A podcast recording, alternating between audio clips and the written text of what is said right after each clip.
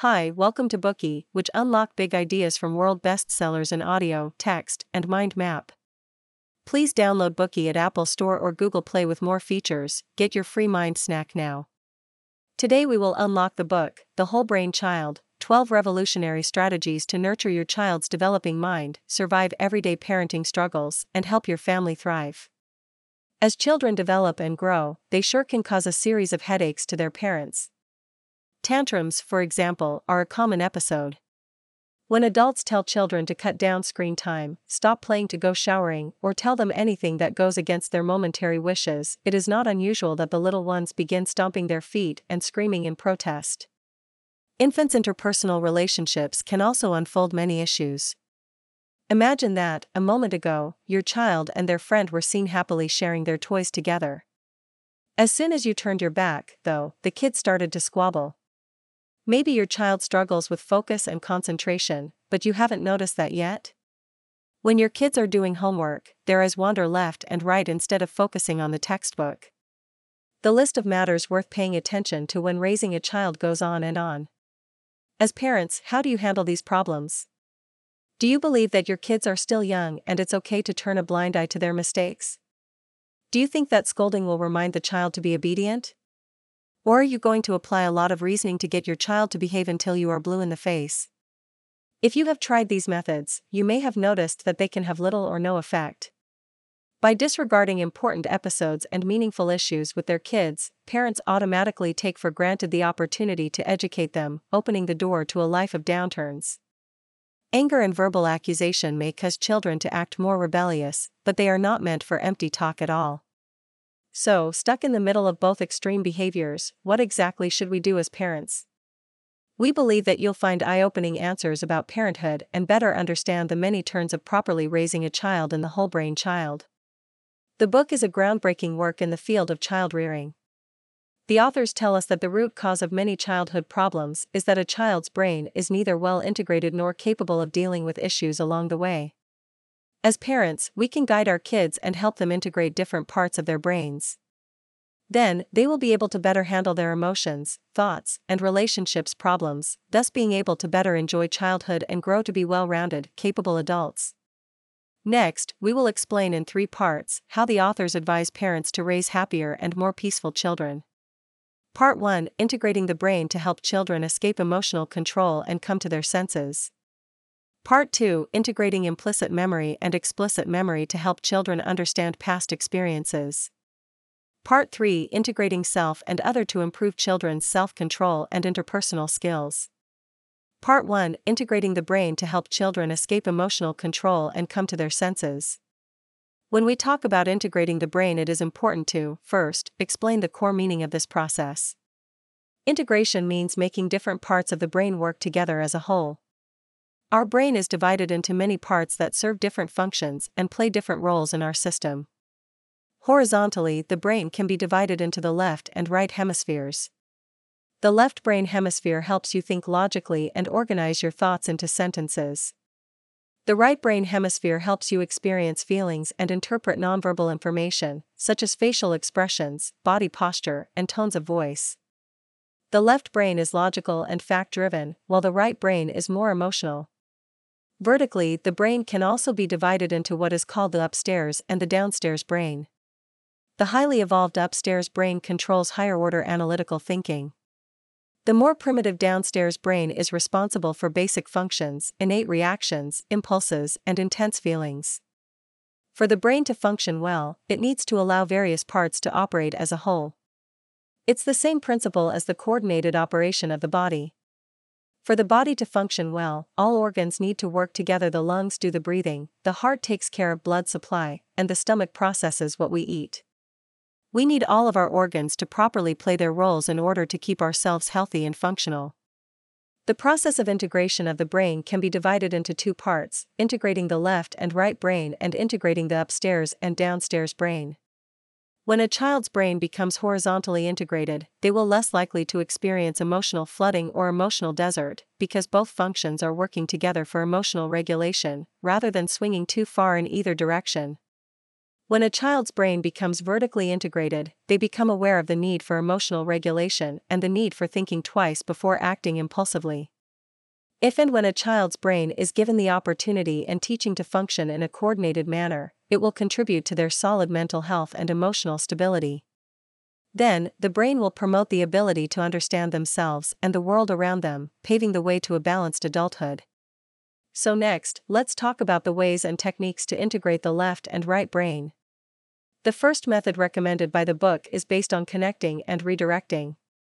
Violent waves of emotions from the right brain and a lack of logical sense from the left brain means that, without proper integration, kids cannot suitably control their emotions.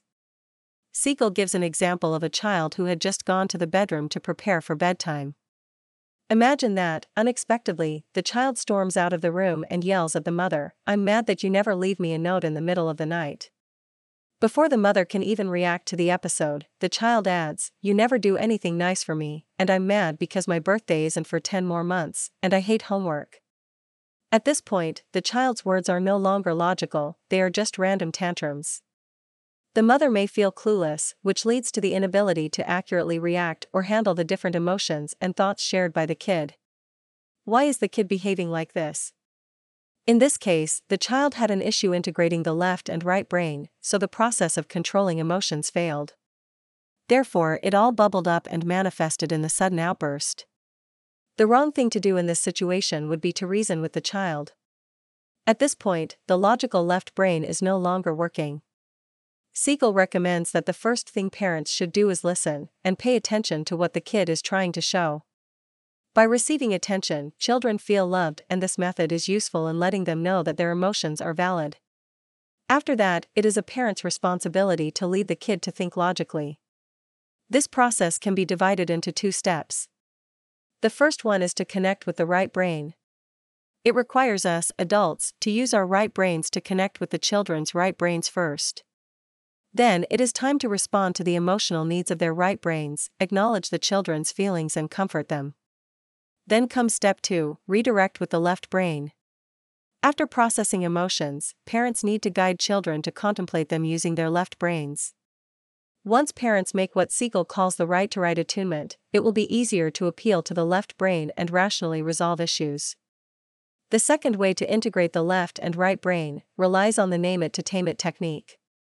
This method encourages children to speak about what causes their fear or pain.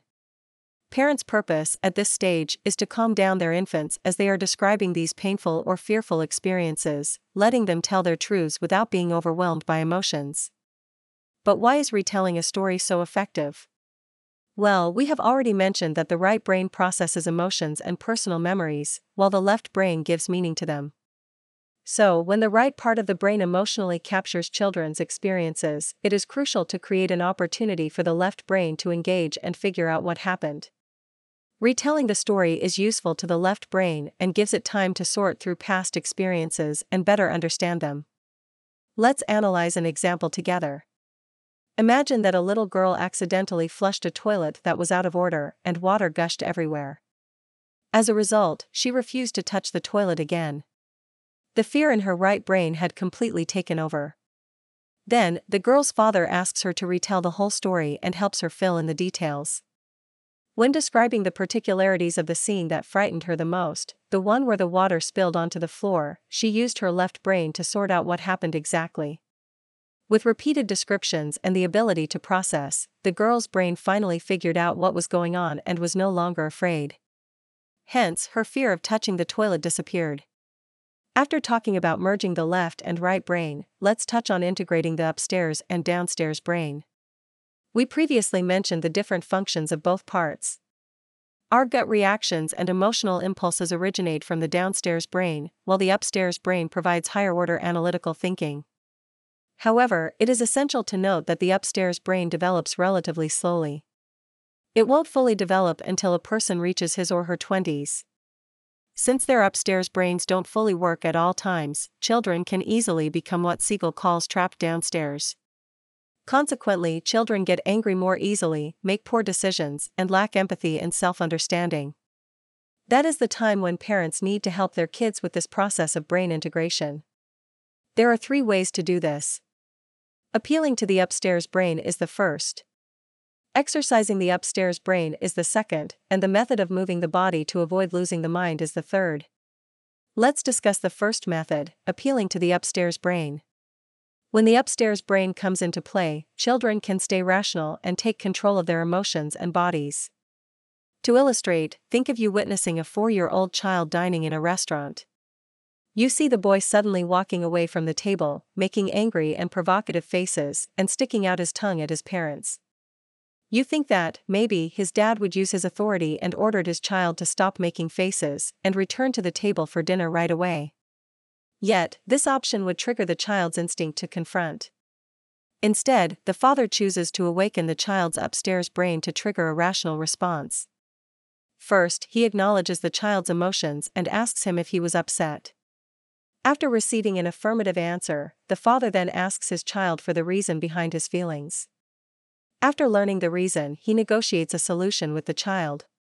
In this process, the upstairs brain is doing its job. By the time the kid is able to control his emotions and became more receptive to information, he and his father discuss the importance of upholding respect and courtesy in the restaurant. Next, let's discuss the second method exercising the upstairs brain. The brain is like a muscle, the more you exercise it, the stronger it gets. There are multiple ways to exercise the upstairs brain of children, such as making decisions. Siegel argues that parents should let children practice making decisions by themselves as often as possible. For example, to promote self understanding, children can be encouraged to draw or write diaries to enhance the self awareness of their mental and emotional inner world. Encouraging children to pay attention to other people's feelings in daily life to exercise their empathy has the same effect.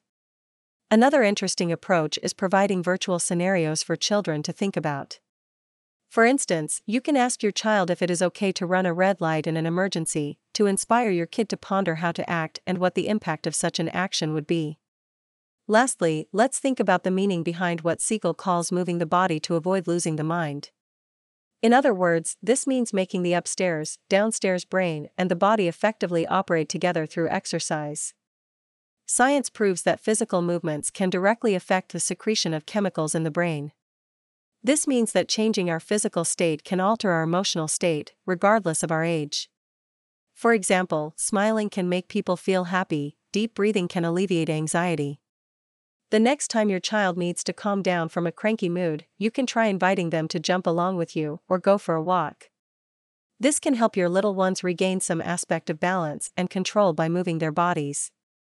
In the bookies of other pieces, such as Spark and The Real Happy Pill, we specifically discussed how exercise affects the brain. If you want to learn more about this topic, feel free to listen to those two bookies already available in our app. Alright, that concludes part 1. Until now, we talked about integrating the different parts of the brain to help children escape emotional control and better administer their senses and feelings. We must remember that there are two different but equally effective ways to integrate the left and right brain connect and redirect, and name it to tame it. We should also keep in mind the three ways of making the upstairs and the downstairs brain connect appealing, exercising, and moving the body to avoid losing the mind. Today we are just sharing limited content. To unlock more key insights of world class bestseller, please download our app. Just search for BOOKEY at Apple Store or Google Play. Get your free mind snack now. Dir hat dieser Podcast gefallen? Dann klicke jetzt auf Abonnieren und empfehle ihn weiter. Bleib immer auf dem Laufenden und folge uns bei Twitter, Instagram und Facebook. Mehr Podcasts findest du auf meinpodcast.de.